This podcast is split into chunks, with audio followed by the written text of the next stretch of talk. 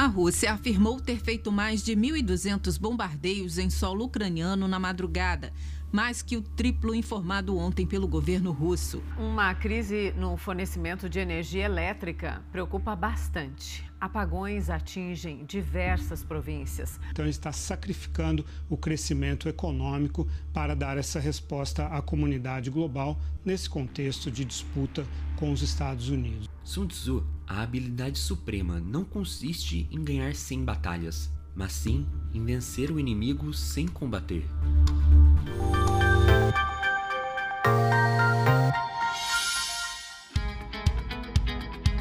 A Fundação da Liberdade Econômica é um centro de pensamento, produção de conhecimento e formação de lideranças políticas que se baseia na defesa do liberalismo econômico e do conservadorismo. Para mais informações, acesse o nosso site em flebrasil.org.br. Olá a todos, eu sou Márcio Coimbra, presidente da Fundação da Liberdade Econômica, e este é mais um episódio do Liberdade em Foco o nosso podcast da FLE. No nosso podcast falaremos sobre a guerra na Ucrânia e a lição de Sun Tzu. Para falar desse assunto, claro, convidamos o cientista político Paulo Kramer, um dos experts da FLE. Paulo Kramer é bacharel em Ciências Sociais pela UFRJ, mestre e doutor em Ciência Política pelo IUPERJ, fez palestras e conferências sobre política no Brasil e no exterior e é autor da obra Cinco Ensaios de Política: Liberalismo, Conservadorismo e Neoconservadorismo. É também professor aposentado de Ciência Política da UNB e consultor de empresas e assessor parlamentar. Paulo, uma satisfação imensa te receber aqui mais uma vez no Liberdade em Foco, nosso podcast aqui da FLE. Seja muito bem-vindo. Muito obrigado, Márcio. A satisfação é minha. Um grande abraço para você e para todos os, os nossos internautas que nos ouvem. Paulo, vamos começar falando de Sun Tzu, que você mencionou aqui na no nosso tema que a gente vai tratar hoje. A, lição dele, que era um estrategista militar chinês, era o seguinte: ao cercar o inimigo, deixe-lhe sempre uma saída. Caso contrário, ele lutará até a morte. Isso ilustra bem, Paulo, a realidade dos desdobramentos da guerra na Ucrânia. E, na sua opinião, Putin realmente não esperava essa vigorosa demonstração de unidade do Ocidente em favor da Ucrânia? Não, ele não tinha ideia de que o Ocidente, que ficou praticamente de braços cruzados quando ele é, invadiu e brigou com a Geórgia, quando ele é, é, anexou a Crimeia, né? Então, dessa vez, ele foi surpreendido por essa capacidade inédita né, de articulação do, do Ocidente, liderado pelos Estados Unidos, é, contra a invasão da Ucrânia. Agora, falando um pouquinho sobre Sun Tzu, né? como você lembrou, Sun Tzu era um estrategista chinês de 500 anos antes de Cristo. Tá? Ele se notabilizou por, pelas receitas que ele dava no livro dele Arte da Guerra é, sobre como você pode derrotar o seu inimigo gastando um mínimo de energia e um mínimo de recursos. E o, o Sun Tzu dizia é, que a melhor vitória é aquela que você obtém sem luta, né? desgastando o inimigo, quebrando sua moral, não é? infiltrando com espiões. Né? Então ele era um, um, um Maquiavel antes do tempo, né? nesse sentido. Muito bem, o Sun Tzu, ele sabiamente aconselhava que quando o inimigo está cercado, é preciso oferecer a ele uma porta de saída. Caso contrário, ele lutará até a morte. Né? E isso vai justamente contra toda a filosofia de guerra do Sun Tzu, que é evitar o conflito aberto. Né? Ganhar a guerra sem uma batalha física. Né? Muito bem. O que, que nós vemos hoje? É, do jeito que a crise na Ucrânia, a crise militar na Ucrânia se, se desdobra, eu não estou vendo uma, uma saída rápida para aquilo ali. Não estou não tô vendo mesmo. Por quê? Porque assim, os ucranianos mostraram uma capacidade de, de resistência muito grande, inesperada, como nós dissemos. O Ocidente está tá botando muita arma ali, muita, muita, muito armamento, muita ajuda. Né?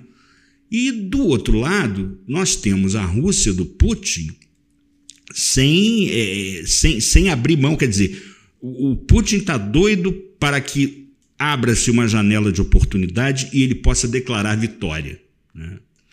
É, a gente sabe que ele não vai também abrir mão daquela região do leste da, da Ucrânia, que é mais que, que, que, sofre uma influência russa, inclusive linguística, cultural, muito maior do que a parte oeste da Ucrânia.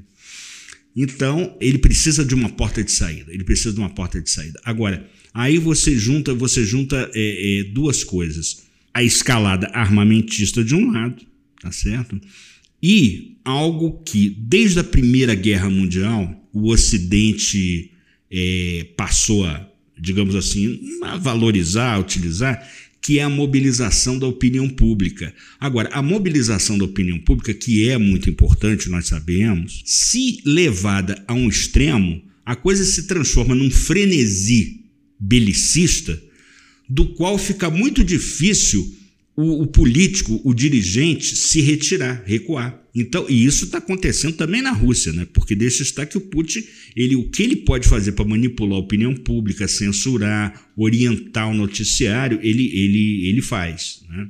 É claro que hoje isso não é 100% blindado, porque nós temos aí as redes sociais, temos aquela, aquele famoso, aquela famosa live do, do Arnold Schwarzenegger, tentando explicar para o Arnold Schwarzenegger é um artista muito muito querido na Rússia. Então ele tentando explicar para o público russo realmente o que está acontecendo, da, da, da outra perspectiva, da perspectiva do Ocidente. Né? Mas de qualquer maneira os ânimos estão muito exaltados. E a gente sabe, Márcio, a gente já teve a oportunidade de discutir isso em podcasts anteriores. Esse standoff, tá? esse impasse, ele é, é não vai, ele não é facilmente, ele não é facilmente solucionável. É preciso que haja um, uma tentativa de, dos dois lados de se sentar à mesa, não é? E discutir seriamente o que que é aquele mínimo comum de consenso entre as partes, o que que eles concordam. Me parece, Márcio, que o presidente Zelensky da, da, da Ucrânia ele já estaria disposto a aceitar o fato de que ele jamais poderia entrar para a OTAN, né? a Aliança do Atlântico Norte, liderada pelos Estados Unidos. Né? Ao mesmo tempo, quando Putin diz quero uma, queremos, nós russos queremos uma Ucrânia neutra, existe uma, uma controvérsia sobre o significado da palavra neutralidade. O Zelensky, ele até topa, acho eu, uma Ucrânia neutra, mas uma neutralidade armada. O Putin quer uma neutralidade desarmada. Então você vê que tem muito, tem um longo caminho ainda para a negociação rolar, né? Paulo, nesse momento, os Estados Unidos e seus aliados da OTAN e Japão praticamente esgotaram o cardápio de sanções para o isolamento diplomático e econômico do Kremlin. Me corrija se eu estiver errado. Mas você pode citar também algumas dessas sanções e o que elas provocam na economia russa? Sem dúvida. Vamos é, é, facilitar para a compreensão de quem nos ouve. Essas sanções até agora, elas só não chegaram a um insumo energético vital para a Europa Ocidental, que é o gás, é o gás russo. Tá? Agora, os países europeus eles já estão, eles já estão abrindo mão do carvão russo. Em breve vão abrir mão do petróleo russo né? E isso é um custo muito grande, né, Márcio? Você sabe que, que ah, um, um, país não muda, ou um bloco econômico, mais ainda, não muda para uma alternativa de abastecimento, de oferta de energia da noite para o dia. Mas, de qualquer maneira, por exemplo, os alemães, que são muito organizados e hoje ainda muito dependentes do gás russo para aquecimento, é, os alemães já, já, tem, já, já estão se preparando para, daqui a dois anos, 2024, ficarem independentes dos insumos energéticos russos. A Europa como um todo, né, como, como a coisa é, é desigual, a Europa como um todo, é, eles acreditam que até 2027 também a Europa como um todo estará independente desses, desses insumos energéticos. Agora, tirando isso tudo, né, quer dizer, é, sanções, sanções comerciais, sanções bancárias, não é? A retirada de bancos russos, né? com exceção daquele banco, o maior de todos, que financia as exportações de, de, de gás e de petróleo. Eu acho assim, quando você esgota todo esse cardápio de sanções, como você falou, e o outro lado é grande o suficiente para levar um tranco, ficar abalado, mas não, mas não cair totalmente, né? O outro lado sente-se à vontade e fala assim: não, agora eu vou, vou fincar o pé aqui, daqui eu também não vou sair. Vocês já fizeram para mim todo o mal que vocês podiam fazer. Né? E a Rússia, claro que ela conta com a retaguarda chinesa, né, Márcio? A retaguarda chinesa, quer dizer, os chineses eles são muito, eles são muito cautelosos, muito habilidosos. Então eles não querem que o seu apoio à Rússia comprometa as suas relações comerciais, sobretudo com a Europa. Com os Estados Unidos, a, a relação já está bem, sabe, desgastada. Até porque, se existe hoje naquela sociedade americana muito dividida, muito polarizada, um fator de consenso entre democratas e republicanos é justamente o perigo chinês. Então, assim, Putin tem a, a retaguarda chinesa? Tem, né? Mas a China também não vai queimar os seus dedos se metendo diretamente no conflito. É, a China realmente ela atua de forma muito pragmática, sempre colocando os seus interesses é, à frente, nesse caso, dos interesses da Rússia, né?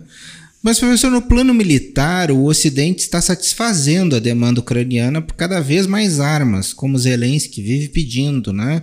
que vão desde drones a sistemas de defesa antiaérea e até mísseis antiaéreos e antitanques. E a gente tem visto realmente isso funcionar. Um, um navio russo foi é, recentemente destruído, foi, circulou nas redes sociais. Como funciona essa verdadeira máquina de guerra?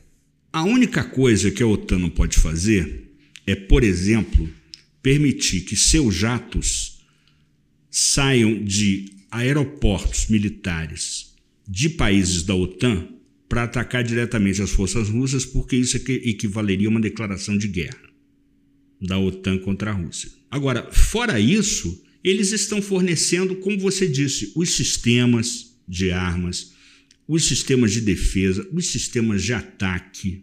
Né? É, e, e, a gente até brinca, né? Os Estados Unidos estão dispostos a defender a Ucrânia até a última gota do sangue ucraniano. né? Eles não podem dizer.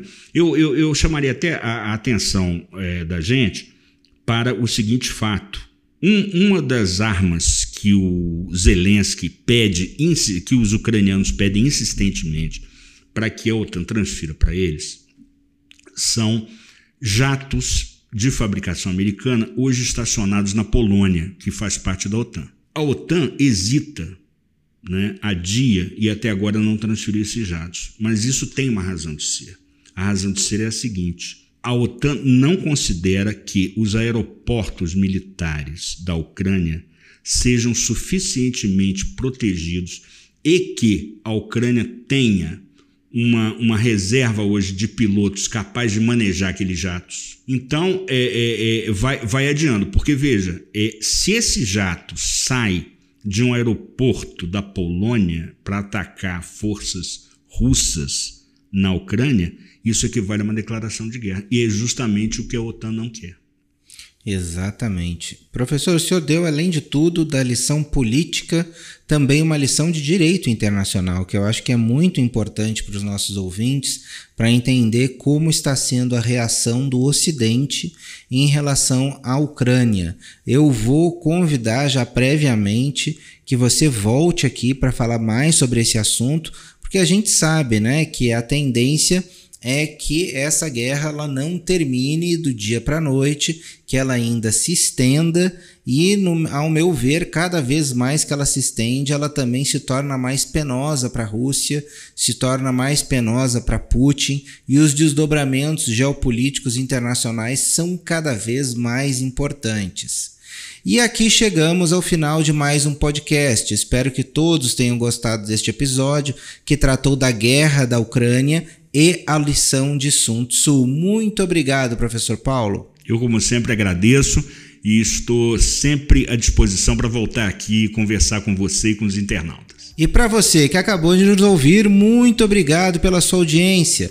Para mais informações, acesse o site flebrasil.org.br e siga as nossas redes sociais no Facebook e Instagram, arroba FLE Econômica e no Twitter, arroba FLE Brasil. Nosso podcast está disponível na sua plataforma de áudio preferida. Você também pode seguir o podcast no Spotify, Amazon, assinar no Apple Podcasts e se inscrever no Google Podcasts ou no Castbox e favoritar também no Deezer. Desse modo, você receberá uma notificação sempre que um novo episódio for ao ar. Eu sou Márcio Coimbra, presidente da Fundação da Liberdade Econômica, e este foi mais um Liberdade em Foco. Um grande abraço e até a nossa próxima conversa.